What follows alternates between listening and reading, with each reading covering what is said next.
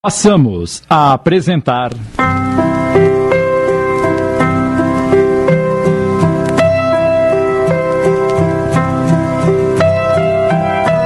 A Vida é Sonata de Amor. Minissérie de Amilcar Del Chiaro Filho, coordenação de texto Sidney Carbone.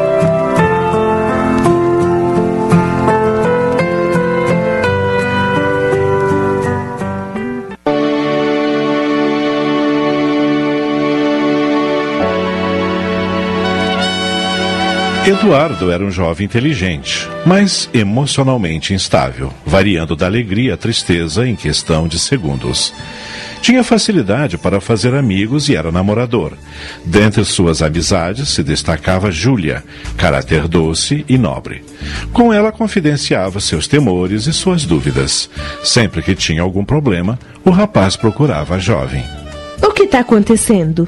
Você me parece tenso. É, não consigo mesmo esconder minhas emoções de você. Parece que sou um texto que você está lendo. Há quanto tempo somos amigos? Creio que desde os três ou quatro anos de idade. Então dá para te conhecer muito bem, não é mesmo? Mas me conta o que aconteceu. Aquele sonho de novo. Com o velho? Sim, ele voltou a me dizer que nasci com uma tarefa importante e que logo vou ser chamado para iniciá-la. E também disse que tenho que estudar muito para poder cumprir a minha tarefa. Mas ele não disse que tarefa é essa? Não, disse apenas: fique atento. Você pensou no que eu te disse o outro dia? Hum, pensei. E então? Não dá, Eduardo. Eu te amo muito, como amigo e como irmão. Mas para namorar. Uh, por que, Júlia? Eu sou feio, cheiro mal. claro que não, seu bobo. É que somos amigos tão íntimos que não dá para namorar. Depois, você sabe que sou apaixonada pelo Steves. Mas ele não liga para você. Subitamente, a fisionomia de Eduardo se transformou. Ele ficou pálido e confuso. O que foi, Eduardo? O que está acontecendo? Não sei. Isto vem acontecendo quase todos os dias. Tenho ouvido vozes que me ameaçam. Meu Deus! Me dê sua mão. Melhorou? Tá passando. Ah. Ufa, desta vez passou rápido. Acho que foi o seu contato. Como assim? Da última vez levou umas duas horas para passar. Você foi ao médico? Sim, fiz alguns exames e tá tudo bem comigo. Nesse momento, Dona Conceição, a mãe de Júlia, se aproximou dos dois e disse: Não pude deixar de ouvir a conversa de vocês. Vi como Eduardo ficou pálido e confuso. Tá tudo bem agora, mamãe. Eduardo, você já ouviu falar em mediunidade? A senhora quer dizer espiritismo? É, sim, é, mas mediunidade não acontece só no espiritismo. Eu, por exemplo, sou um bandista e frequento o terreiro da Mãe Mariana. Eu não sabia disso. A senhora nunca me contou. Estou contando agora, ora. Eduardo, você precisa ir ao terreiro para se desenvolver. Eu? Ora, eu tenho medo disso e não vou fumar charuto e muito menos beber cachaça. não seja bobo. Quem vai beber é o espírito e nem todos bebem e fumam. Talvez você tenha que fazer obrigações na encruzilhada ou no cemitério. Cruz credo, mamãe! Você deve estar carregado, rapaz. Olha como eu estou arrepiada. Isso é espírito, é encosto. E Dona Conceição acabou convencendo o rapaz de que ele deveria ir ao terreiro. Alguns dias depois, com um certo medo, ele acabou indo, mas algo muito estranho aconteceu. Mãe Mariana disse que a missão dele não era ali, e sim no kardecismo, mas deu um passe nele, reequilibrando-o provisoriamente. Naquela mesma noite, Eduardo custou a dormir e, durante a madrugada, se lembrou de um tio de quem ele gostava muito e de suas conversas a respeito de um tal Allan Kardec.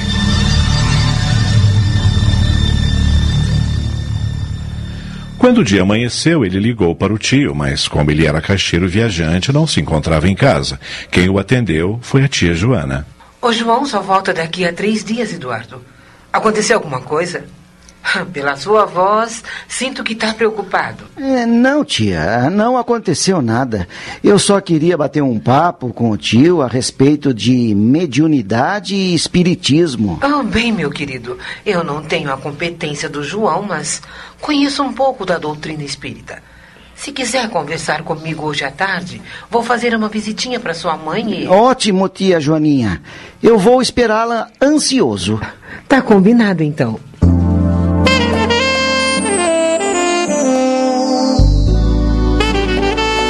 Quando Eduardo retornou da escola naquela tarde, encontrou a tia conversando com Lídia, sua mãe, que logo procurou deixá-los sozinhos, mas o filho insistiu para que ela ficasse e participasse da conversa. Uh, vamos lá. Eduardo, abra o seu coração. Bem, tia, já há algum tempo eu venho sonhando com um velho que me diz que eu tenho uma tarefa a cumprir que preciso ficar atento para perceber a hora de iniciá-la. E como é esse velho? É bonito. Cabelos inteiramente brancos, parece ter um dente de ouro na frente, o nariz ligeiramente aquilino e, apesar da aparência, tem uma postura jovem. Filho, você não está exagerando nessa descrição? Claro que não, mamãe. Ele é assim mesmo. Mas por quê? Porque essa é a descrição do meu avô Ângelo, seu bisavô. Tem certeza? Ele é alto ou baixo? Deve ter um metro e sessenta, mais ou menos. E como se veste? Não sei, mãe.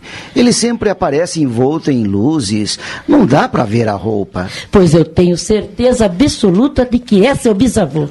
Ótimo. Então ele é um espírito. E com tanta luz, só pode ser um bom espírito. Me dê um minuto de licença. Eu volto já. Mas me diga, querido, o que esse velho diz para você? Me dá conselhos, diz que devo ser honesto, leal para as pessoas, ter muita fé em Deus e em mim mesmo. E não se cansa de afirmar que nasci para cumprir uma tarefa. Mas que tarefa? Isso é que me intriga. Ele não diz. Lígia retorna para a sala trazendo uma foto nas mãos. Eduardo, olhe para este retrato. Está um tanto amarelado, porém dá para distinguir a fisionomia do retratado. Veja se reconhece a pessoa. Hum. Claro, claro que reconheço, mãe. É ele mesmo, o velho que me aparece em sonhos. Estamos apresentando. A vida é sonata de amor. Voltamos a apresentar. A Vida é Sonata de Amor. Minissérie de Amilcar Delchiaro Filho, coordenação de texto Sidney Carbone.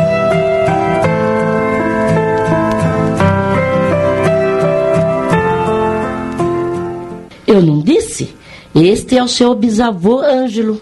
Esta foto foi tirada um ano antes dele morrer. Então, estamos mais seguros. Vamos fazer uma prece e, se Deus permitir, ele virá conversar conosco. Isto não é usual no Espiritismo, mas confiemos em Deus e estaremos protegidos. E os três iniciam uma prece. De repente. Tia, mãe, eu estou vendo sem estar dormindo. O que está dizendo? O velho está aqui, eh, junto de nós. Vamos continuar orando. E ele vai conversar com vocês através da minha mediunidade. Mas não temos que nos sentar em torno de uma mesa forrada com toalha branca? Ah, não, Lídia. O que deve estar branco é o nosso coração, as nossas intenções. Vamos orar. Pai nosso que estás em todas as partes, santo é o teu nome. Venha o teu reino Seja feita a tua vontade, na terra como em todo o universo. O pão de cada dia dai-nos hoje. Perdoai as nossas dívidas, assim como. A voz de tia Joaninha foi sumindo e ela começou a respirar profunda e ritmadamente. O espírito assumiu o controle do aparelho fonador da mulher. Meus queridos, que a paz de Jesus felicite seus corações. A espiritualidade superior me permite vir falar com vocês porque temos tarefas importantes a executar. Vovô Ângelo, é você mesmo? Sim, minha querida Lídia, mas controle-se. Precisamos de equilíbrio para manter o ambiente. Não estou me comunicando para manter velhas ilusões da carne, mas porque temos trabalhos importantes a realizar. Vovô, posso lhe fazer uma pergunta? Sim, mas antes vamos esclarecer. Parentesco é válido durante a encarnação. Aqui no espaço não somos nem pais, nem filhos, nem avós, nem netos. Somos irmãos. Compreendo. Mas o que desejo saber é por que me foi dada uma tarefa ou missão que eu não pedi e ninguém me perguntou se eu quero assumi-la. Quando você reencarnou, a lei do esquecimento fez com que você esquecesse suas vidas passadas e sua vida espiritual. Assim sendo, você não se lembra, mas pediu para nascer com mediunidade e realizar trabalho valioso na seara espírita. Esta é a missão que a mulher do terreiro falou que eu tenho que cumprir? Vamos trocar a palavra missão por tarefa. Missão é para grandes espíritos e envolve muita coisa. Sua tarefa será simples, mas muito útil. Concordo pois esse negócio de missão está me tirando o sono. Você terá que estudar muito. Na escola? Na escola e no centro espírita. E o que eu vou estudar no centro espírita? Doutrina espírita. Terá que estudar as obras de Allan Kardec, Leon Denis, Gabriel Delan e outros luminares do espiritismo. Quando eu me retirar e a médium despertar, Diga-lhe que pedi para ela colocar em suas mãos o livro O que é o Espiritismo? E para ela dizer ao João que ele deverá se encarregar de ensinar doutrina espírita a você, até que você possa se integrar a uma mocidade espírita. Mas, vovô, o senhor não vai me dar notícias da vovó e de outros parentes? Minha filha, todos estão sob a proteção de Deus. Temos pouco tempo disponível e não podemos alimentar caprichos. Gostei de ver a naturalidade com que você enfrentou esta nova situação, Eduardo. Agora, até breve. Vovô, não se vá ainda. Tenho tantas coisas para perguntar. A médium suspirou profundamente, abriu os olhos e perguntou: E então? Como foi? A senhora não sabe o que aconteceu? Todos os médiums são assim? Não, Eduardo. Na verdade, poucos médios são assim.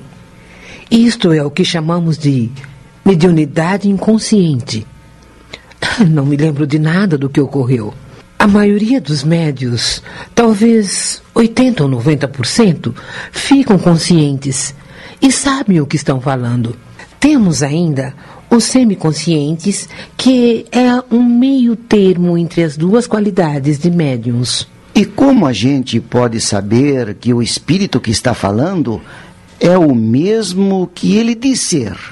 É difícil ter a prova, a certeza. Quando o espírito foi nosso parente ou conhecido, quando encarnado, podemos deduzir pela sua personalidade. Aqui houve elementos comprobatórios, irrecusáveis, pois você reconheceu seu bisavô na fotografia.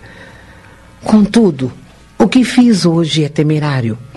Além do ambiente não ser propício, seria necessário mais alguém, por exemplo, o João, para dirigir a reunião.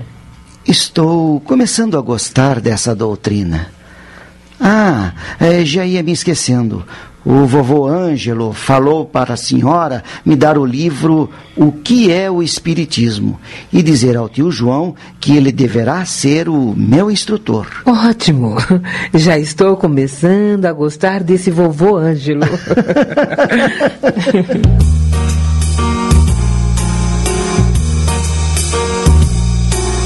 No dia seguinte, Joana levou o livro para o sobrinho, que logo começou a estudá-lo.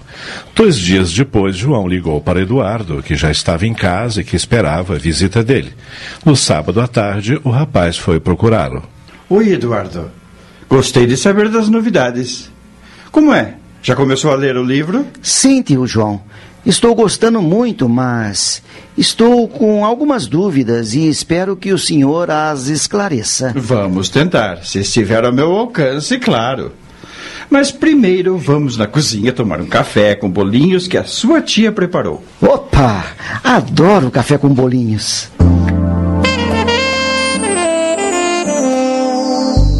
Mais café, querido. Obrigado, tia. Estou satisfeito. E você, João? Obrigado, querida. Então, continue contando a sua experiência. Experiência? É, meu sobrinho. Antes de você chegar, eu estava contando para Joana a experiência que tive numa sessão espírita, numa cidadezinha do norte do país. Então, eu também vou querer ouvir. Que experiência foi essa? Bem, você sabe que já faz uns 20 anos que viajo para a firma em que trabalho, quase sempre conquistando uma nova praça. Em todas as cidades, depois de visitar os clientes, se alguém me informar que tem um centro espírita, à noite eu vou assistir à sessão. E elas são iguais às daqui? Na maioria das vezes, sim. Mas de vez em quando me deparo com coisas esquisitas e até absurdas que mais parecem piada. Nesta recente viagem, visitei pela primeira vez uma pequena cidade lá do norte. Na pensão, me informaram que havia um centro nas imediações e resolvi participar da sessão. Lá encontrei um amigo aqui do sul, que morava na cidade. E ele contou ao presidente que eu era um espírita famoso, que escrevia artigos para jornais especializados, que eu era importante, essas coisas. E isso é verdade? Sim e não. Como assim, tio? É verdade que escrevo artigos para a imprensa espírita, mas não sou importante. Ora, meu velho, deixe de ser modesto. A verdade é que o presidente insistiu para que eu dirigisse a sessão. Eu não sabia, mas era uma sessão prática pública. Declinei do convite. Contudo, ele insistiu tanto que acabei aceitando. Comecei a fazer uma prece em voz alta, rogando a proteção dos bons espíritos. Quando uma mulher começou a fungar e estremelicar, e olha o que aconteceu. Miau, miau, miau. E eu pensei comigo: ora, essa é um espírito brincalhão. Fiz mal em aceitar o convite. Levantei-me, cheguei perto da médium e pedi: Meu irmão, não faça isso comigo. Sou visitante e você está me pondo em dificuldade. Por favor, irmãozinho, não brinque assim. E daí, tio? Os miados continuaram. Miau, miau, miau. Passaram-se vários minutos e o impasse não era resolvido. Eu, a pedir compreensão ao espírito e ele a miar. De repente, perdi a paciência. Cheguei a boca pertinho do ouvido da médium e fiz.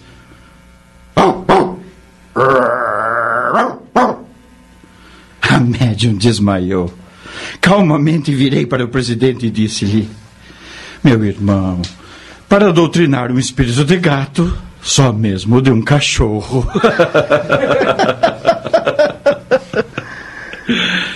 Isto é o resultado da falta de estudo. Muita gente pensa que é fácil fazer sessões espíritas e falar com espíritos. É preciso ter conhecimento e muito cuidado. Mesmo a sessão que a Joaninha fez em sua casa, Eduardo, foi um risco desnecessário, pois a formação do ambiente, a manutenção do equilíbrio é que dão segurança à reunião. Mas quais as dúvidas que você quer esclarecer? O que é obsessão e o que é obsessor? Obsessão é o domínio constante que um espírito tem sobre determinada pessoa para prejudicá-la. Ele envolve a pessoa com seus fluidos e com seu perispírito, fazendo-a sentir-se mal e alterando-lhe a mente. O que é fluido e perispírito? Vejo que você está bem atento. Fluido é uma energia produzida por espíritos desencarnados e encarnados. E a qualidade dessa energia é igual à da pessoa. Pode ser saudável ou doentia. É, peraí, tio. Desencarnado e encarnado é morto e vivo? Simplificando, é isso. E perispírito é um corpo fluídico, semimaterial, invisível no seu estado normal e que reproduz a fisionomia e as características corporais da pessoa ou que a pessoa teve quando viva no corpo. Por exemplo, seu bisavô mostrou-se a você tal qual ele era quando encarnado, para que você pudesse reconhecê-lo na fotografia. Só o Espiritismo conhece esse corpo? Não. Muitas religiões e filosofias o conhecem, mas lhes dão outros nomes. Por exemplo, os esoteristas chamam-no de corpo astral. Pitágoras chamava-o de corpo sutil. Existem mais de 50 nomes para esse corpo espiritual. Mas por que o nome perispírito? Allan Kardec deu-lhe este nome em analogia ao perisperma que envolve a semente. Perispírito quer dizer em volta do espírito. É, não existe outra definição? Sim.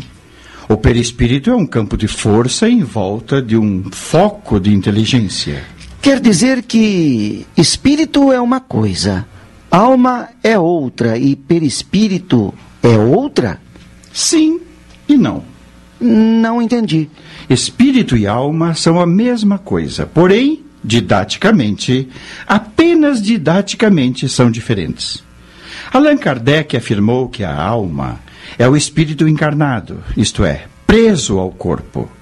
E o espírito é a alma desencarnada, isto é, livre no espaço.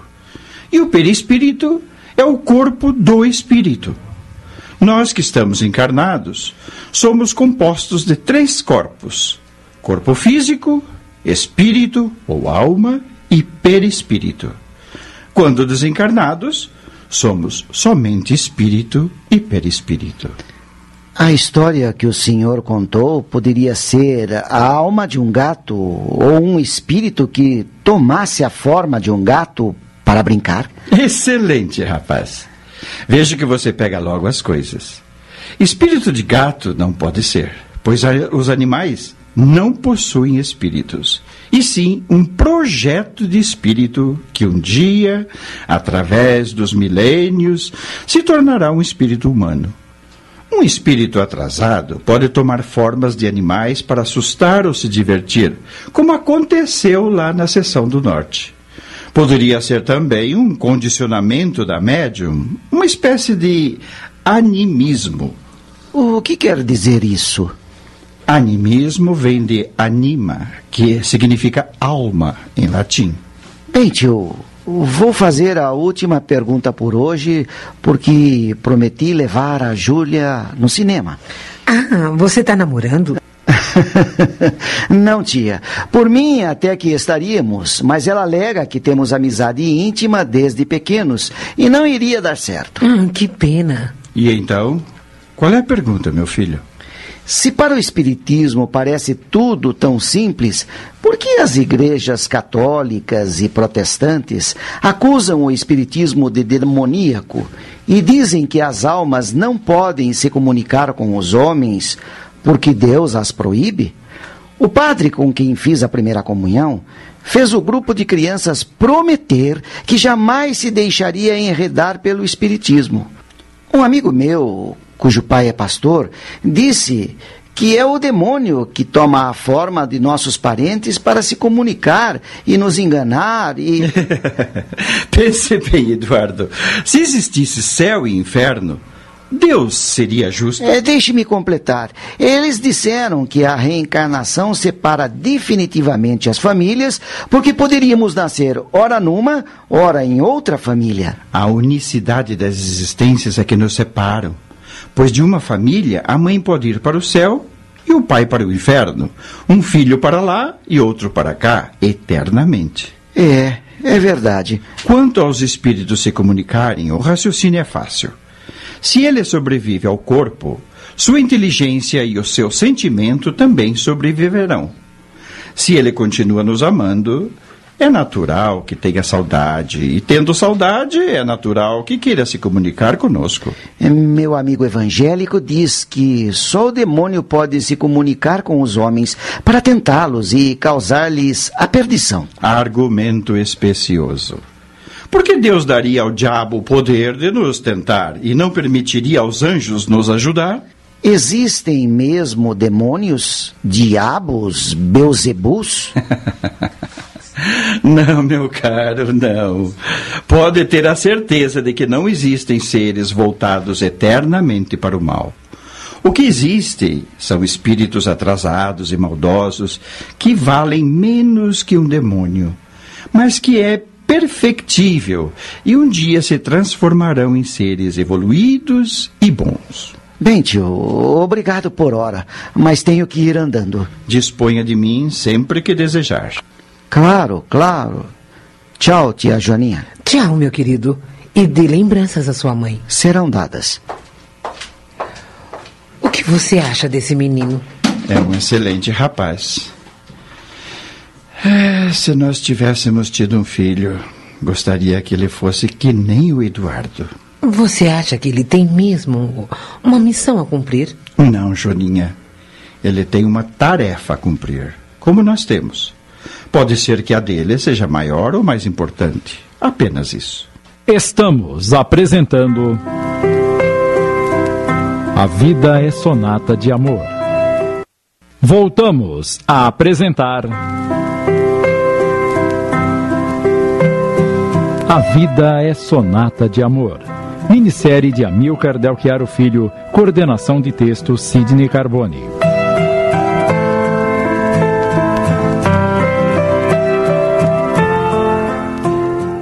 Nossa, Júlia, você tá linda.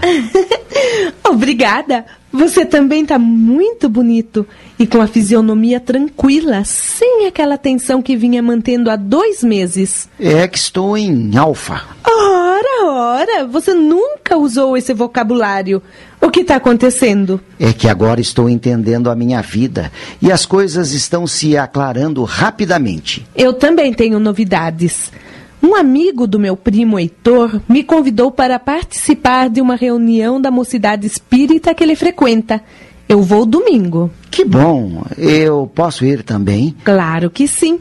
Onde eu entro, você também pode entrar. Não em todos os lugares. Como assim? No banheiro e no vestiário das mulheres não me deixam entrar. você tá muito engraçadinho hoje, sabia? Estou feliz. Posso te dar um beijo? Deixa disso, Eduardo. Ah, Júlia, é uma pena que você não me ame.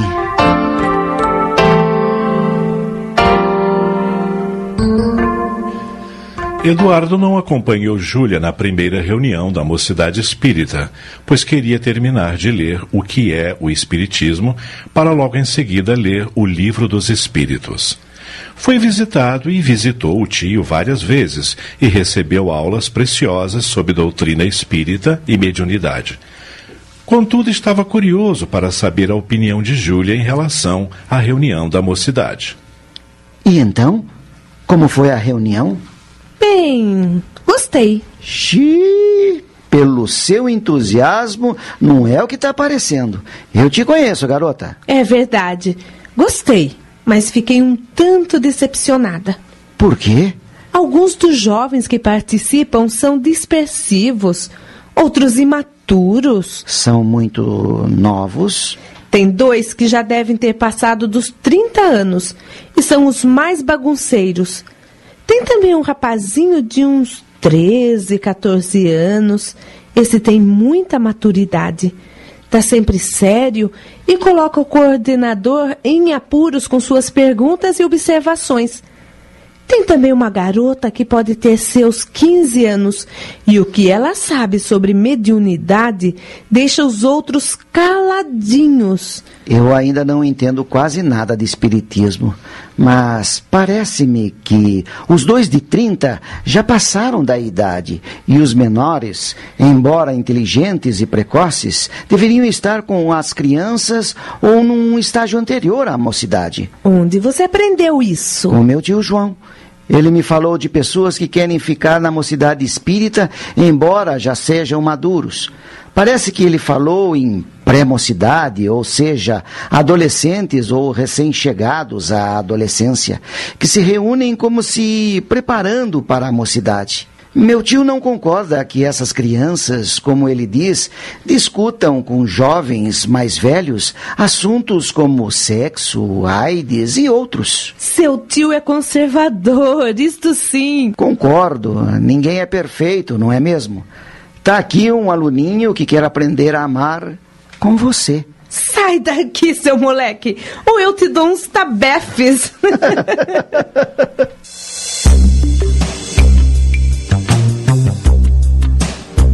No domingo seguinte, Eduardo acompanhou Júlia à reunião da mocidade. Os jovens o receberam com camaradagem e, ao saberem que ele era sobrinho do senhor João, ficaram contentes, pois todos admiravam aquele homem. Eduardo constatou que Júlia tinha razão. Entre os participantes, logo identificou os estouvados e os equilibrados. Os dois adultos lhe deram pouca importância, mas a menina e os garotos logo se identificaram com ele.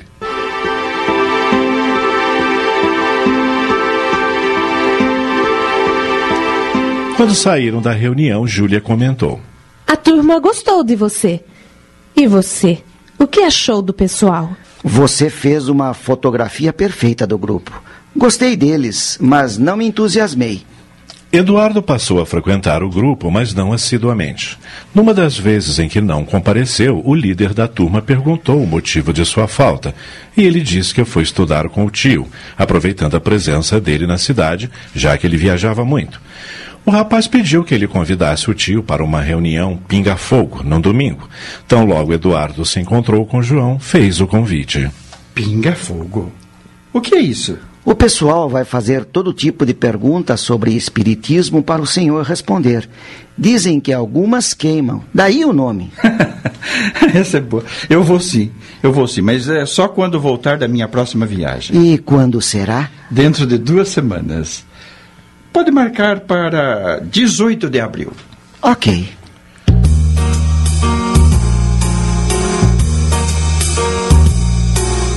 Finalmente chegou o dia. O grupo estava eufórico Eduardo e Júlia idem.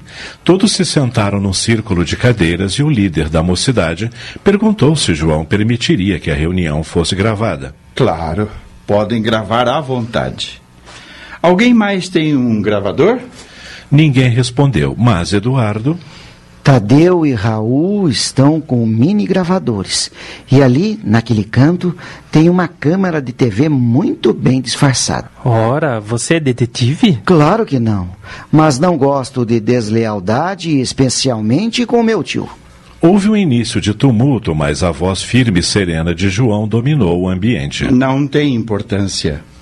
O Tadeu e o Raul querem ter a certeza de documentar o que vou dizer.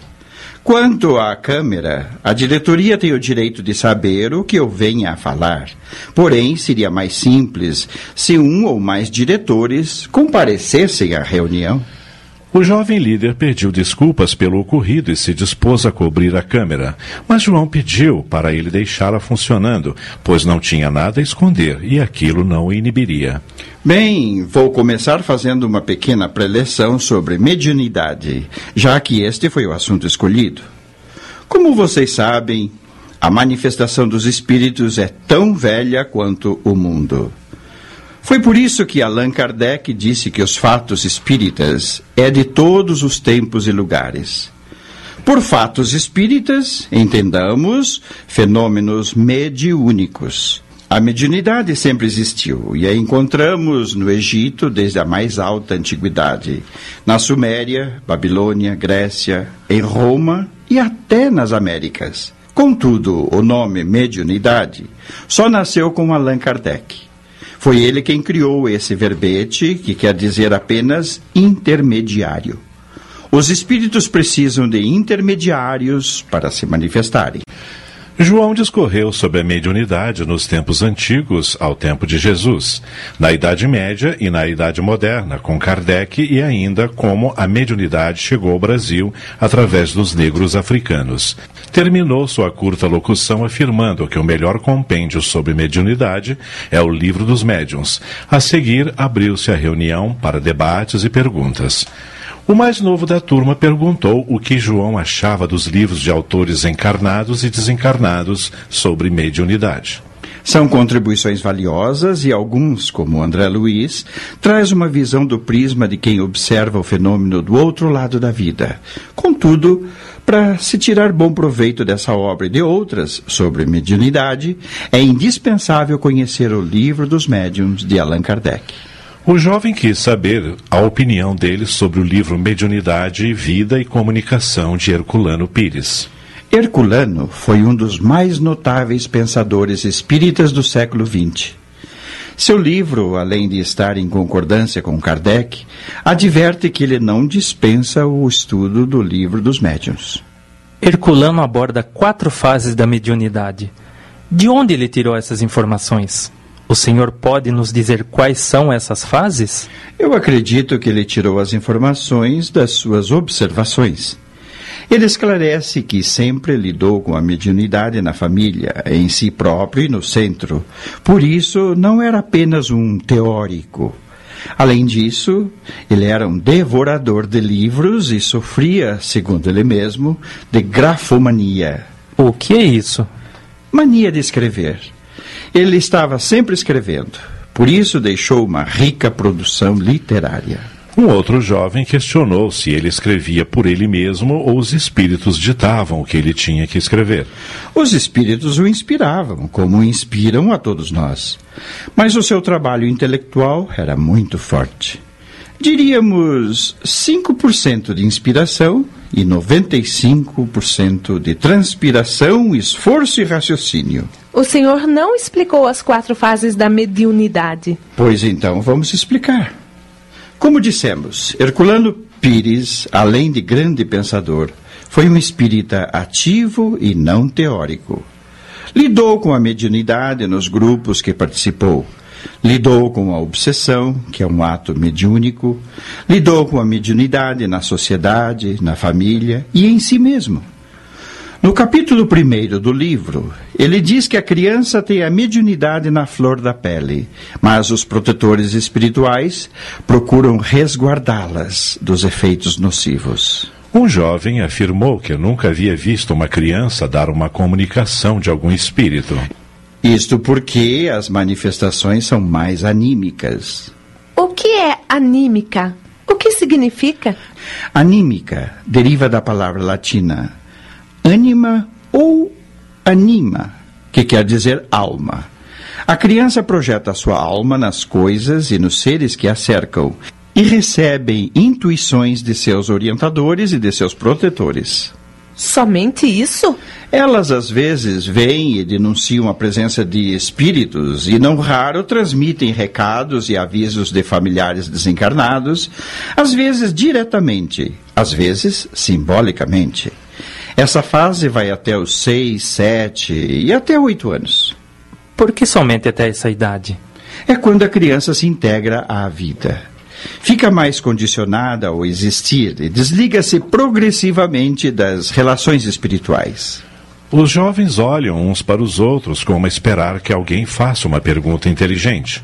O garoto de 14 anos, que é um dos mais interessados nos estudos, com timidez disse: esta nova fase da mediunidade eu conheço bem, pois estou passando por ela. Começou aos 12 anos, ou um pouco antes. Comecei a sentir influenciações de espíritos que me ameaçavam. À noite eu ficava aterrorizado. Meu pai me batia, dizia que eu estava com frescura. Minha mãe chorava e não sabia o que fazer. Felizmente, meu avô veio passar uns dias em casa e me explicou sobre espiritismo, mediunidade, Allan Kardec, Chico Xavier. À noite me fazia passes que me aliviava muito e me explicou sobre as quatro fases da mediunidade. Ora, ora, garoto. Sempre desconfiei que você era um gênio. Eu só gostaria de completar contando que meu avô procurou um centro espírita na cidade e me levou para receber passes e para o tratamento de desobsessão. Por favor, seu João, continue. Qual é o seu nome, meu filho? Alex. Muito bem. Muito bem, Alex. Seu testemunho foi muito importante e vejo que você não se limitou a tentar resolver seus problemas. Você procurou entendê-los e passou a estudar. Seu avô se mostrou competente, pois, de fato, não se deve tentar o desenvolvimento da mediunidade do adolescente. Nada melhor do que o estudo, a prece e a meditação para ajudar o processo, sem forçá-lo. Os adolescentes que rejeitam a mediunidade e preferem se dedicar a jogos, brincadeiras, e agora modernamente ao ficar ao rolê, devem ser acompanhados amorosamente, mas sem forçá-los. Desculpe, senhor João, mas a mediunidade se desenvolve ou se educa? Pois me parece que ela já existe por si mesma. Ambas as coisas, jovem. Ao educá-la, ela se desenvolve. Desenvolver é expandir, crescer. Como é dinâmica, ela se desenvolve. Nesse momento, uma jovem pede a palavra e pergunta por que não permitem aos jovens participar de sessões mediúnicas. A resposta saberemos após a publicidade. Estamos apresentando. A Vida é Sonata de Amor. Voltamos a apresentar. A Vida é Sonata de Amor. Minissérie de Amilcar Delchiaro Filho, coordenação de texto Sidney Carbone.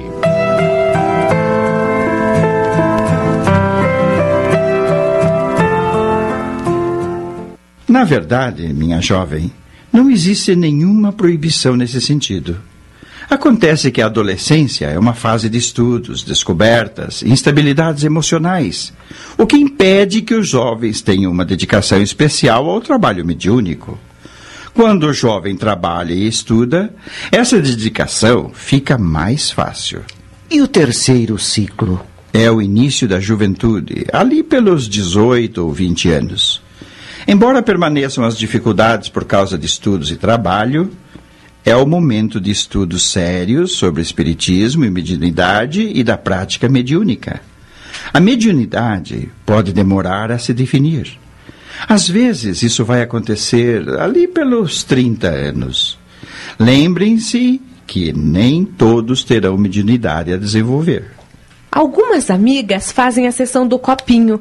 O que o senhor acha disso? É perigoso, muito perigoso. No mundo espiritual, como aqui, existem espíritos ociosos, mal intencionados, aproveitadores. Geralmente são eles que participam dessas sessões. Entretanto, alguns deles dão bons conselhos e conhecem muitas coisas. Não nego, contudo, às vezes é apenas tática para ganhar a confiança dos participantes. Já vimos tantos casos de obsessão devido à sessão do copinho que, na minha opinião, jovens inexperientes não deviam se dedicar a elas. Explique como é essa sessão, tio. Ora, você não sabe? A gente prepara um tabuleiro com as letras do alfabeto e números de 0 a 9. Coloca um copo de vidro de boca para baixo em cima do tabuleiro e convida o espírito que está presente a se comunicar. Geralmente a gente pergunta se há algum espírito presente que queira se comunicar, né? Coloca-se a ponta dos dedos no fundo do copo sem pressionar e espera-se alguns minutos. O copo se movimenta em cima das letras e sobre as quais parar, uma pessoa vai anotando. Eles respondem tudo que os participantes quiserem. É muito divertido. Respondem sobre o que os participantes quiserem, mas sem se importar com a verdade. A explicação do jovem líder deixou os demais atônitos. Não acreditavam no que ouviram. Percebendo a situação, ele remendou. Bem, pessoal, não é que eu conheça ou participe dessas sessões. Meus amigos é que me contam. Uh, vamos ver o quarto ciclo da mediunidade que acontece na velhice. E pode ser a preparação para o desencarne. Como os velhos ficam mais livres dos liames do corpo, às vezes se manifesta a vidência, a audição, comunicação oral e intuição. É por isso que as pessoas idosas, moribundas, veem parentes, amigos desencarnados junto ao leito de morte? Não, essas visões são diferentes. O que acontece no quarto ciclo é manifestação mediúnica mesmo. Como eu devo proceder para ser um bom médium? Vamos aproveitar as palavras de Herculano em seu livro. O bom médium é aquele que mantém o seu equilíbrio psicofísico e procede na vida de maneira a criar para si mesmo, em ambiente espiritual de moralidade, amor e respeito pelo próximo. Mas para isso não precisa se tornar santo, mas apenas um homem de bem. O senhor pode fazer uma síntese desse assunto? A mediunidade é produto milenar da evolução humana. Os jovens estavam impressionados com a segurança e tranquilidade do senhor João. Um deles disse que seu pai assistiu a algumas palestras proferidas pelo João e que ele contava anedotas muito interessantes e pediu que ele repetisse a dose. Certamente, jovem. Essas anedotas que são verdadeiras destacam a falta de estudos do espiritismo e mediunidade. Não se pode fundar e dirigir um centro espírita, nem lidar com mediunidade sem ter conhecimentos profundos sobre o assunto. Alguns de vocês sabem que sou representante comercial e viajo por todo o Brasil para visitar clientes da empresa e fazer novos clientes. Sempre que posso, visito centros espíritas e peço para assistir às sessões. Certa vez, numa cidade pequena de Goiás, fui assistir a uma sessão e o presidente insistiu para que eu a dirigisse. Recusei firmemente, mas diante de tanta insistência, acabei aceitando o convite para não ser indelicado. Fiz a prece de abertura e pedi a proteção divina. Logo, o médium deu sinais de estar mediunizado. Como é meu hábito, dirigi-me para perto dele e vejam o que aconteceu.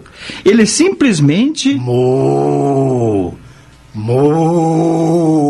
Imediatamente percebi que se tratava de um espírito brincalhão. Então ele disse: Meu irmão, não faça isso comigo. Não me ponha em dificuldade. Mas o espírito insistia. Mo! Mo! O presidente do centro, olhando, me disse: Deixe para mim. Vocês da cidade grande não entendem disso. Meus irmãos, vamos fazer uma prece para que os vaqueiros do espaço venham buscar a alma da vaca que foi sacrificada hoje de manhã no matadouro. Vamos, orem! E todos começaram a orar em voz baixa. De repente, uma senhora vidente disse: Pronto, irmão presidente. Os vaqueiros do espaço estão chegando a cavalo. Um deles toca o berrante, o outro roda o laço e pronto. Já laçaram a alma da vaca e vão levá-la para o curral de Santo Agostinho. Essa foi boa, seu João. Mas não precisamos ir tão longe para encontrar essas coisas. Ouçam o que aconteceu aqui na nossa cidade. Um centro fazia sessões mediúnicas públicas e havia um rapaz no bairro que bebia exageradamente. Sempre que o centro estava aberto, ele entrava ébrio, mas não incomodava ninguém. Ficava sentado quieto e, quando apagavam as luzes, ele se levantava e ia embora. Um dia ele bebeu muito mais do que de costume, entrou no centro, sentou-se e dormiu. Apagaram-se as luzes.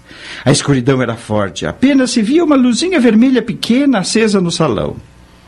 A sessão estava em andamento.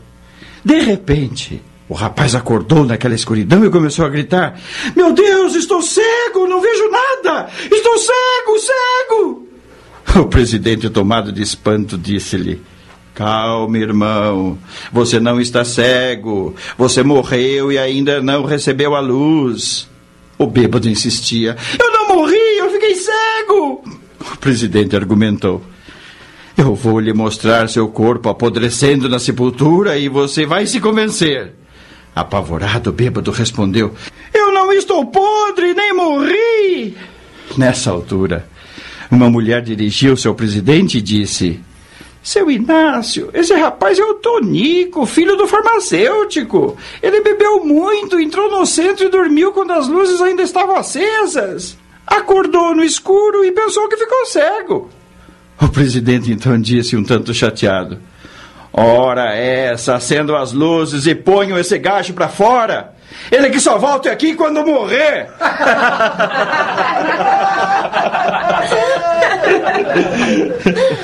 A reunião durou ainda mais algum tempo e foi encerrada com uma prece.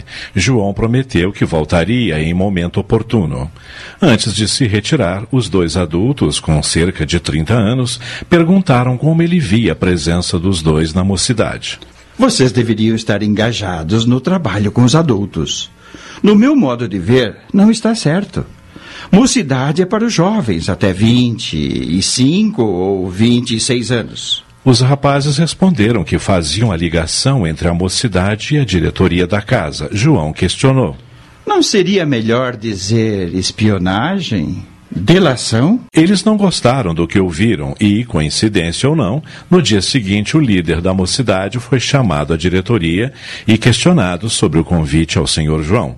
Queriam saber quem havia autorizado. Seu tio é ótimo, Eduardo. Conhece muito de espiritismo. Eu tenho aprendido muito com ele. Mas que livro é esse em suas mãos? É um romance espírita e muito bom. Você já leu algum? Não. Por ora me limito a estudar Kardec, Leon Denis e outros autores. Quando eu me sentir seguro no conhecimento espiritual, lerei alguns romances. Ora, Eduardo, os romances também ensinam o espiritismo. Sim, mas, segundo minha tia Joaninha, que é vidrada em romances, eles enfatizam muito a reencarnação e a lei de causa e efeito, como que para justificar os sofrimentos. E não acha que isso é bom? Um dos meus sonhos é ser escritor.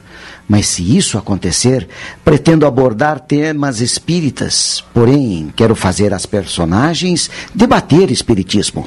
Percebi que seu tio admira muito Herculano Pires, não é? Sim, e eu também o admiro, especialmente suas dissertações doutrinárias.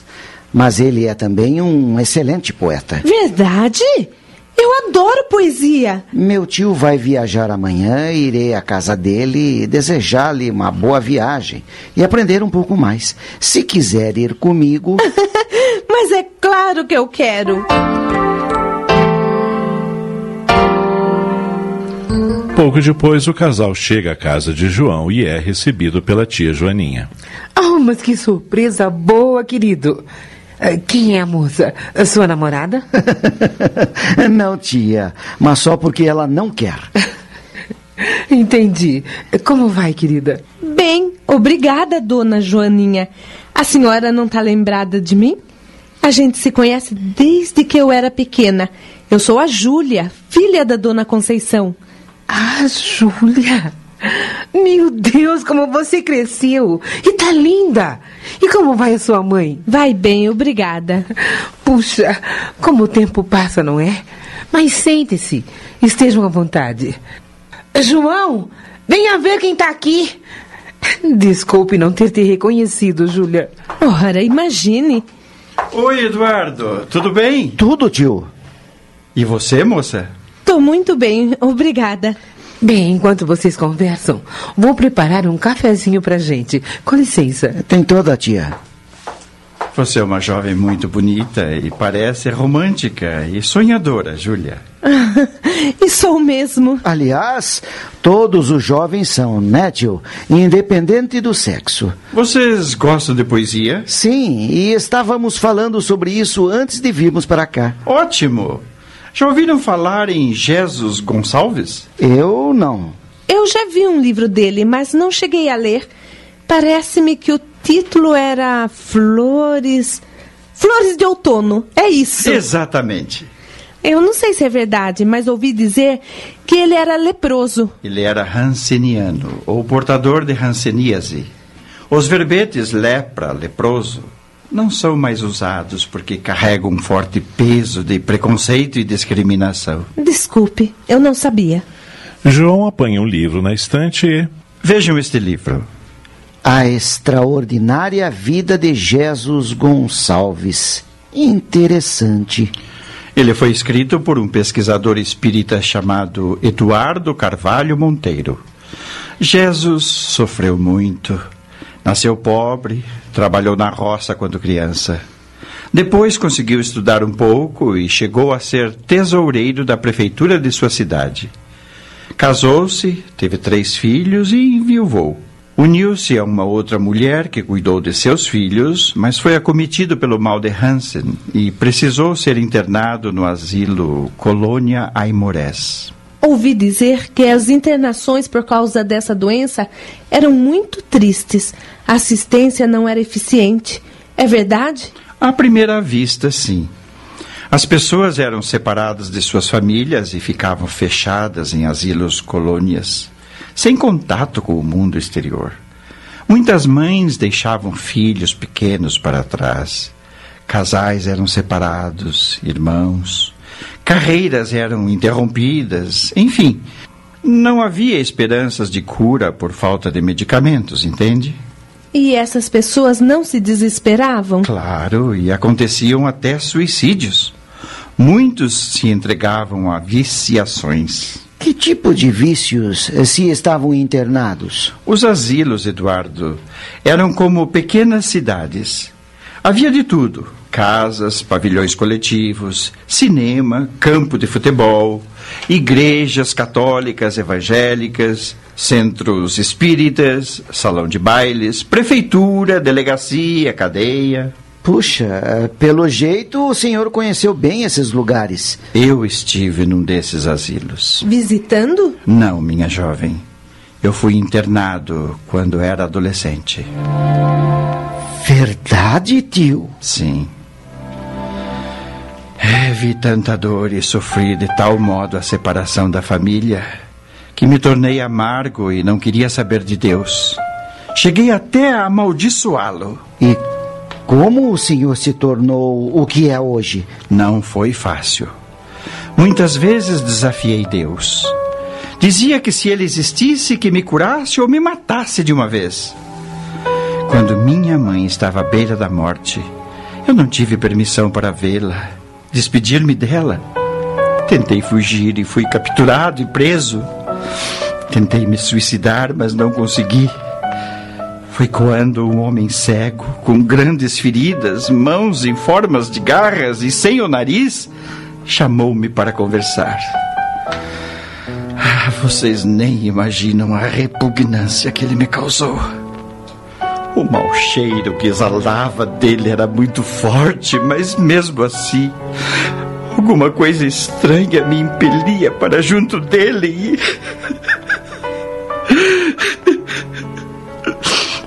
Desculpem. Tio, se essas coisas lhe causam dor, não precisa nos contar.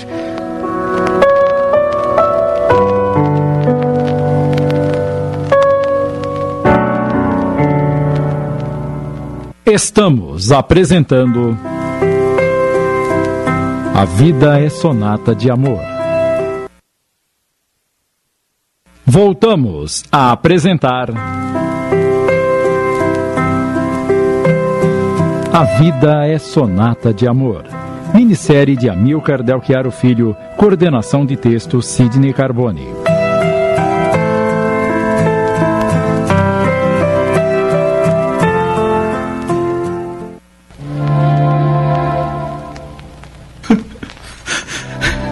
Estas lágrimas são de gratidão e saudade. Aquele homem confortou a minha alma e disse que minha mãe estava ali ao meu lado, me amparando. Ele descreveu-a tal como ela era, realmente. Eu não quis acreditar. Briguei, xinguei-o, chamei-o de leproso e ele me abençoou, dizendo: A hora que você quiser, estarei aqui para recebê-lo, mas não por muito tempo.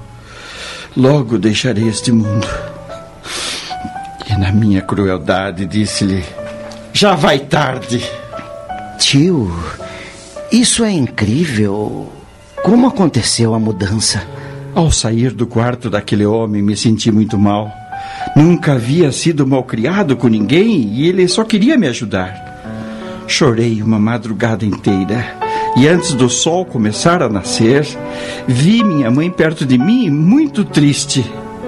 Ela me olhava com pena, mas não dizia nada. No meu desespero, perguntei-lhe: Mãe, por que sofro tanto? E ela me respondeu: Filho, a vida é um aprendizado. Você não pode maltratar as pessoas porque está sofrendo. O homem que você ofendeu perdeu tudo. A esposa que o abandonou, os filhos, posição social e, como se não bastasse, contraiu essa doença que o está destruindo fisicamente.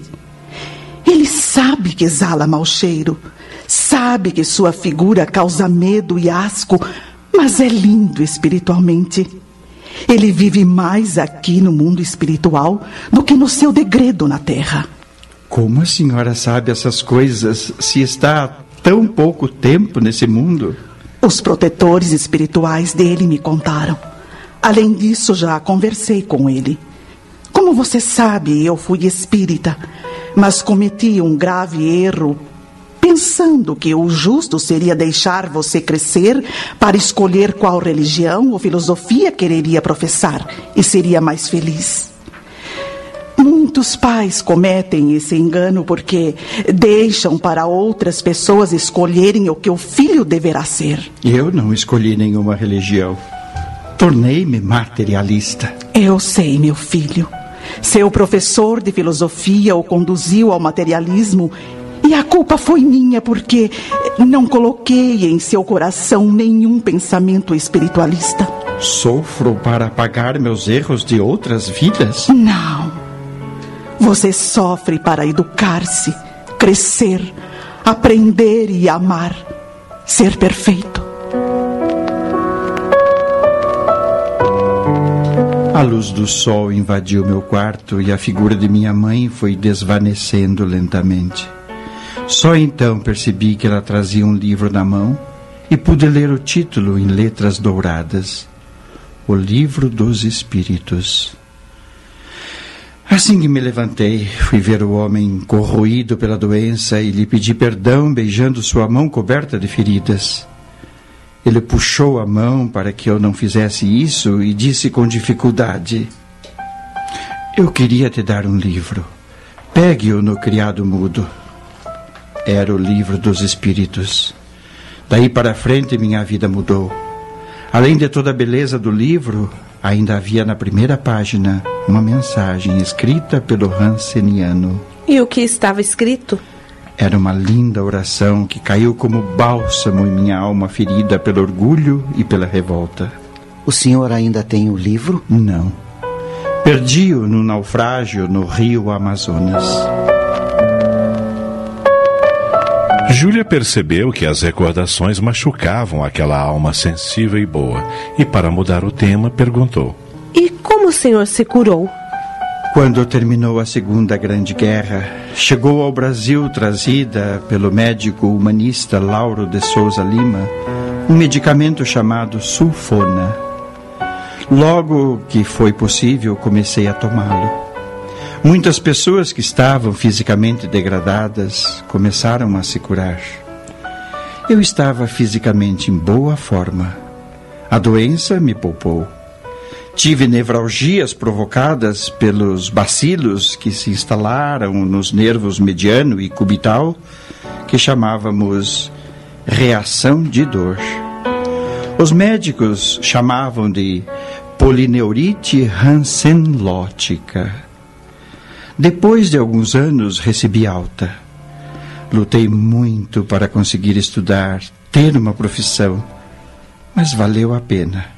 Principalmente a partir do momento em que encontrei, ou seria mais justo dizer, reencontrei Joaninha. Que romântico! Além de romântico, foi muito bom, porque Joaninha já era espírita e me introduziu nessa maravilhosa doutrina. Creio que ela nem se lembra, mas ela me advertiu dizendo que os espíritos não fazem pelos homens aquilo que compete aos homens fazer. Eduardo começou a folhear o livro sobre a vida de Jesus Gonçalves quando se deparou com um soneto intitulado Uma Vida. Olhem, ouçam que poesia extraordinária. Nasci numa paupérrima palhoça, onde passei a infância e a juventude, ferindo as mãos na labuta da roça, queimado pelo sol na luta rude. Dupla orfandade me colheu e pude ver o destino como zomba e troça de quem tem nesta vida em plenitude todo o mistério que uma vida esboça. Cresci, lutei sem ter o privilégio da carta que se ganha no colégio, que clareia ao homem o seu fadário. Da palhoça passei para os salões onde nasceram novas ilusões que vieram sucumbir num leprosário. Não é linda? Maravilhosa. Essa poesia é da fase materialista de Jesus Gonçalves. Ele queria crer, mas não podia, pois aquele Deus que lhe apresentaram era mau. Ele coloca todo o seu anseio neste soneto perfeito. Ouçam. Onde andará um não sei que, um bem, em cuja busca sou judeu errante? Por onde eu passo, já passou também, e aonde chego, já partiu a instante. Não sei se está na vida ou mais adiante, dentro da morte, nas mansões do além, se está no amor, se está na fé perante os dois altares que esta vida tem. Mas se esta vida é um sonho, a morte ou nada, o amor um pesadelo, a fé receio, por que manter-se em luta desvairada? No entanto, eu sigo acovardado, triste, a procurar em tudo que não creio a coisa que me falta e não existe. Neste momento, Dona Joaninha entra na sala com a fisionomia radiante e declama de memória o soneto que Jesus Gonçalves escreveu quando se tornou espírita. Osana, eu já encontrei o grande bem, em cuja busca fui judeu errante. É o facho luminoso que contém, a luz que me ilumina a todo instante. E ele está na vida e mais adiante, dentro da morte, nas mansões do além. Está no amor, está na fé perante os dois altares que esta vida tem. Pois nem a vida é sonho e a morte o nada. O amor é luta, a fé o santo meio de tornar esta vida compensada. Por isso eu sigo nos caminhos meus, a procurar em tudo quanto creio. A coisa que faltava aí era Deus. Ah, bravo, dona Joaninha! Que soneto lindo! Muito bem, tia. É, suponho que este soneto. Jesus escreveu em resposta ao primeiro, onde ele extravasou sua descrença. Este soneto é um hino de amor à vida e a Deus. Você tem toda a razão, minha velha. Bem, vamos para a Copa? Preparei um lanchinho bem gostoso para vocês. Após o lanche, João percebeu que Eduardo estava um tanto preocupado e perguntou: Qual é o problema, meu sobrinho? Tô achando o movimento espírita um tanto complicado, tio. Algumas pessoas se preocupam em realizar grandes obras sociais, outras criam sistemas para passes e desobsessão. Cada centro parece voltado para seus próprios interesses. Não era isso que eu esperava. É, minha esperança é que os jovens espíritas mudem isso quando forem dirigentes de centros. Não sei não, seu João. As mocidades ou são muito religiosas ou se preocupam em fazer teatro, corais, excursões. Outra coisa que me preocupa é o modo como muitos centros cultuam Jesus. Parece o Jesus dos altares. A melosidade é muito grande. E ainda há o culto a Maria. Sei que ela é um espírito muito adiantado, mas a tratam como se fosse realmente mãe de Deus. Os oradores espíritas falam melosamente em amor, perdão, caridade, e o evangelho para eles é a santa verdade. Tenho uma amiga que participa da mocidade de um centro espírita grande.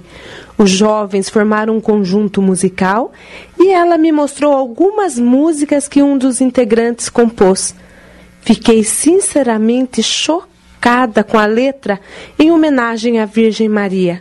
Além disso, o centro tem um inário para as pessoas cantarem juntos. É difícil se livrar do condicionamento das religiões vivenciadas antes. Por isso temos que estimular o estudo da obra de Allan Kardec, incluindo os 12 volumes da Revista Espírita. Tio, eu resolvi prestar vestibular para a medicina. Creio que minha tarefa está nessa área. Excelente, rapaz. Tenho certeza que você terá sucesso e será um médico brilhante. Meus parabéns.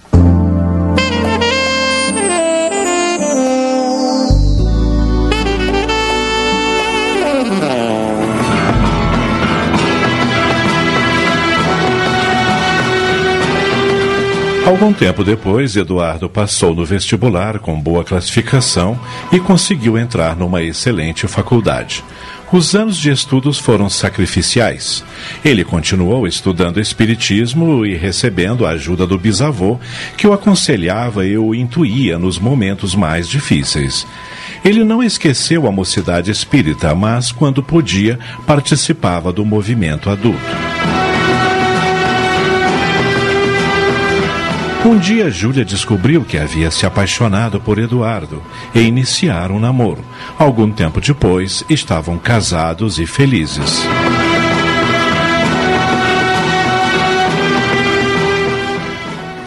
Vamos virar rapidamente as páginas do livro desta história.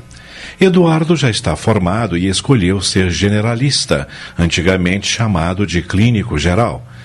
Dedicava-se inteiramente ao trabalho sem esquecer a doutrina espírita. Mas um estranho fenômeno começou a acontecer com ele. Muitas vezes, médicos desencarnados discutiam com ele o caso dos pacientes, e às vezes, espíritos desesperados vinham pedir seu auxílio para alguém. Doutor, minha filha está morrendo num barraco infecto. Seu marido gastou com bebida o dinheiro que ela havia guardado para tomar um táxi e vir ao hospital. Ela está desmaiada e já entrou em trabalho de parto. Ajude-a, por favor. Meu Deus, estarei delirando? Não, Eduardo, você não está delirando. Isso faz parte da tarefa de que lhe falei há alguns anos. Confie em Deus. Os médicos daqui dizem que a moça vai morrer, mas é preciso salvar a criança. Eduardo saiu do conforto médico, chamou o motorista da ambulância e ordenou que ele seguisse em frente. O espírito da mulher ia indicando o caminho e ele dizia ao motorista. Chegaram a um barraco muito pobre e encontraram uma mulher caída no chão, semiconsciente e gemendo de dor. Eduardo tomou colo e a levou para a ambulância. A criança nasceu durante o trajeto. Eduardo lutou para manter a vida da mãe, mas ela morreu antes de chegarem ao hospital.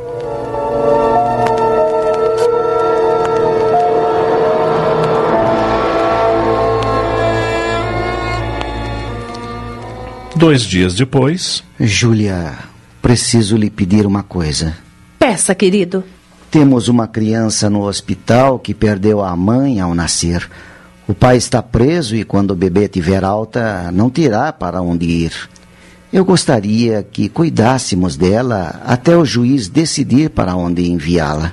E por que não entramos com pedido de adoção? Ótimo, querida. Era o que eu esperava ouvir. Vamos entrar com o pedido hoje mesmo.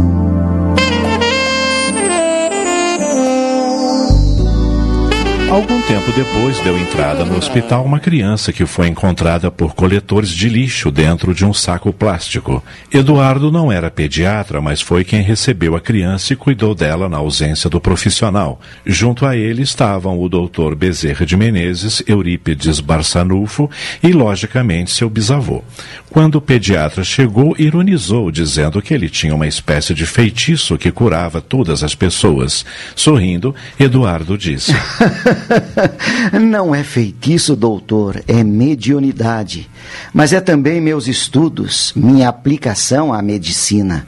Agora vou deixá-la em suas mãos. O pediatra pediu que ele ficasse e o ajudasse a salvar aquele serzinho, embora mais tarde ele se tornasse apenas mais um pobre diabo na vida. Eduardo respondeu: Precisamos salvá-la, porque a vida é sonata de amor escrita por Deus na pauta do arco-íris. Estamos apresentando. A vida é sonata de amor. Voltamos a apresentar. A vida é sonata de amor. Minissérie de Amilcar Delchiaro Filho, coordenação de texto Sidney Carbone.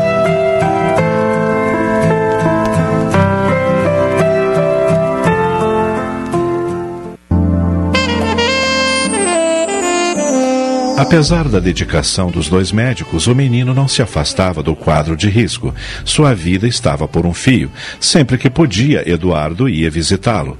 Nesses momentos, o pequenino apresentava alguma reação favorável para depois cair em prostração. Todo o hospital estava empenhado em salvar aquela vida. Chamaram professores de pediatria, especialistas conceituados e nada.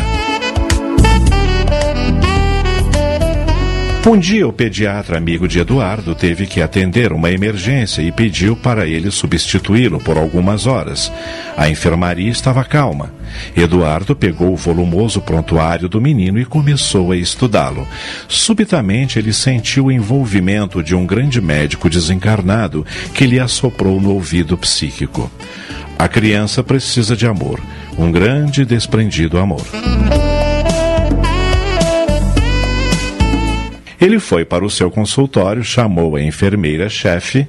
Vamos suspender toda a medicação do nosso pequenino paciente. Mas, doutor, isso é uma temeridade. Por que está dizendo isso? Sem medicação, com certeza a criança irá morrer. Não acredito. Desculpe-me, doutor, mas não concordo com essa decisão absurda.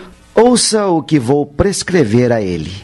Quero que, de hora em hora, uma enfermeira ou auxiliar se aproxime do berço e fale à criança palavras de amor e carinho. O quanto ela é amada e que o que lhe aconteceu no início da vida foi apenas um acidente. Que vamos compensar isto com muito amor. Francamente, doutor Eduardo, eu acho que. Para isso preciso da senhora e do seu pessoal. Quero também que a mamadeira seja dada com a criança ao colo, sempre acompanhada de palavras de amor. E então, posso contar com a sua colaboração?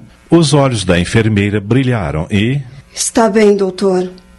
Vou conversar com todas as enfermeiras e suas ordens serão cumpridas à risca. Ótimo.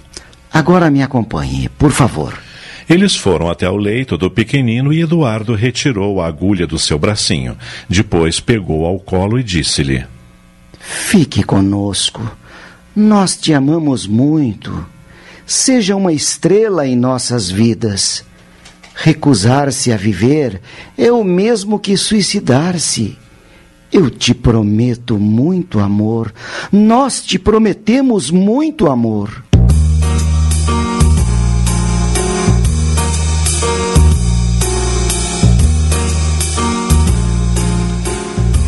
A enfermeira conversou com suas subordinadas e todas se dispuseram a colaborar. O médico foi chamado ao gabinete do diretor do hospital, que estava furioso com a medida. Entretanto, o pediatra veio em socorro do colega e assumiu a responsabilidade pela decisão. Enquanto isso, enfermeiras e auxiliares disputavam a atenção da criança. As primeiras 24 horas foram de expectativa e medo. Eduardo e o pediatra dormiram no hospital para qualquer emergência. No dia seguinte, o menino estava com mais vivacidade.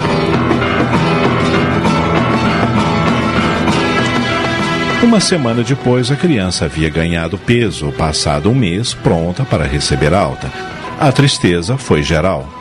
Para onde essa criança irá, meu Deus?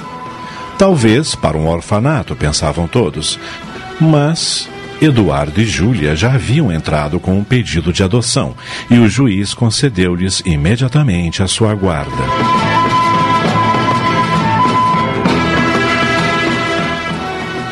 Entretanto, alguns dias depois, Júlia surpreendeu o marido com uma notícia. Querido, vamos ter mais um filho. Você quer adotar mais um? Não, eu estou grávida. Grávida? Gravidíssima. Ah, meu Deus, que felicidade!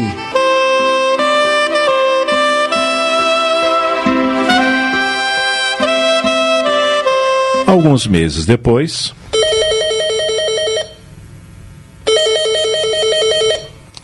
Eduardo atende. Pronto. Eduardo falando. Eduardo, sou eu, a Joana. Tia Joaninha, que alegria falar com a senhora. Como vai? Péssima, meu filho. O João está muito mal. Acho que ele vai morrer. O, o que a senhora está me dizendo? Ele está internado no Hospital São Luís e quer falar com você. Venha o mais rápido possível, por favor. Claro, claro. Num instante estarei aí.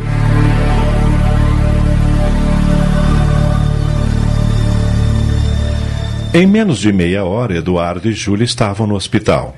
Joana recebeu-os chorando e os conduziu até o quarto onde João agonizava. Ao ver o tio, o rapaz não pôde conter a emoção. Tio João! O bom homem, sentindo a sua presença, abriu os olhos e. É você, meu filho? Tio. Segure a minha mão. Não fique triste. A morte não existe. Só vou abandonar este corpo velho e este coração doente. Eu te amo muito, sabe? Sim, eu sei. Júlia.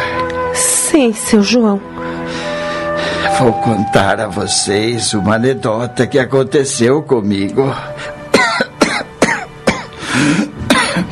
Certa vez, fiz uma palestra num centro espírita de uma cidadezinha do interior. Quando terminei, a dona do centro me levou para conhecer um segredo.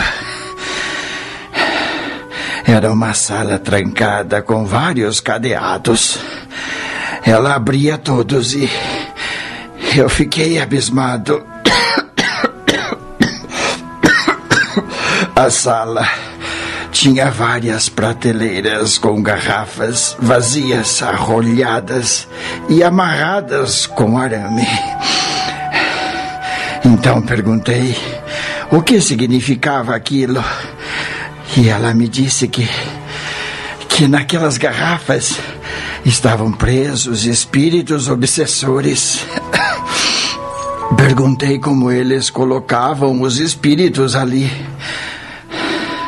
Ela me respondeu que no final da doutrinação, sempre depois de darem uma surra no espírito, o médium pegava uma garrafa, punha a boca no gargalo, tapava as narinas e soprava forte. Imediatamente, a garrafa era tampada e amarrada. Em seguida, levada para aquela sala. o senhor, seu João, não toma jeito mesmo, não é? Eu. Eu só quero dizer que os amo muito. Tenho muito orgulho de você, Eduardo. Se tivesse tido um filho, queria que ele fosse igual a você. Eu seria muito feliz se o senhor fosse o meu pai.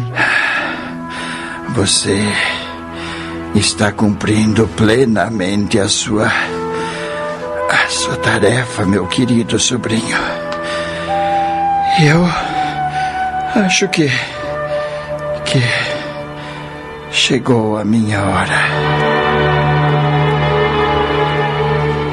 Eduardo percebeu vários espíritos no quarto, já desligando o espírito do corpo, e fez-lhe um passe. João recuperou um pouco da energia e chamou Joana para junto de si. Eu. Eu te amei a vida inteira, Joaninha. Eu também, meu querido. Eu também. Não chore, não chore. Estaremos juntos no futuro. Continuarei te amando sempre, sempre. João desencarnou serenamente. No plano extrafísico havia uma profusão de luzes. Eduardo orou com muito sentimento e afirmou que seria fiel à sua tarefa de mitigar dores.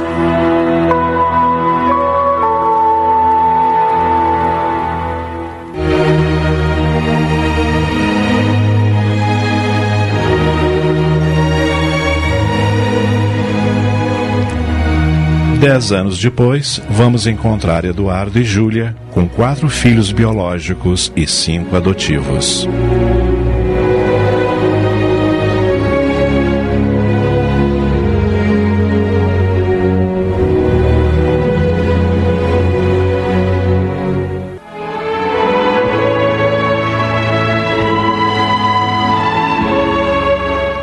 Jesus nos afirmou que Deus é amor e que todos nós somos seus filhos amados.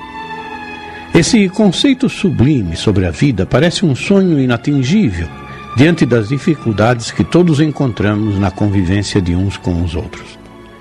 Todavia, a doutrina espírita a nos afirmar que fomos criados simples e ignorantes e que no decorrer do tempo, através das experiências reencarnatórias, vamos evoluindo e nos aperfeiçoando na inteligência e no sentimento, deixa-nos o vislumbre da felicidade, como a história de hoje nos apresentou. A vida é potencialmente uma sonata de amor, mas depende de cada um de nós termos ações que nos encaminhem nessa direção. No passado, a humanidade entendia que o valor da criatura dependia de seu sangue. Havia os de sangue azul, que hoje não mais existem, pelo menos para a grande maioria. E assim, na medida que formos abrindo nossas ideias para conceitos mais igualitários no que diz respeito à nossa essência, estaremos proporcionando possibilidades de relacionamentos humanos cada vez mais respeitosos e igualitários. A adoção filial já é considerada caridade exemplar, onde o que prevalece é a afeição, o carinho e a fraternidade. Esse é um dos aspectos da sensibilidade humana que lentamente vai nos colocando na sonata de amor que nosso companheiro Amilcar de Alquiaro nos presenteou com seu texto sábio e genial. A Rede Boa Nova de Rádio apresentou A Vida é Sonata de Amor. Minissérie de Amilcar Del Chiaro Filho, coordenação de texto Sidney Carboni.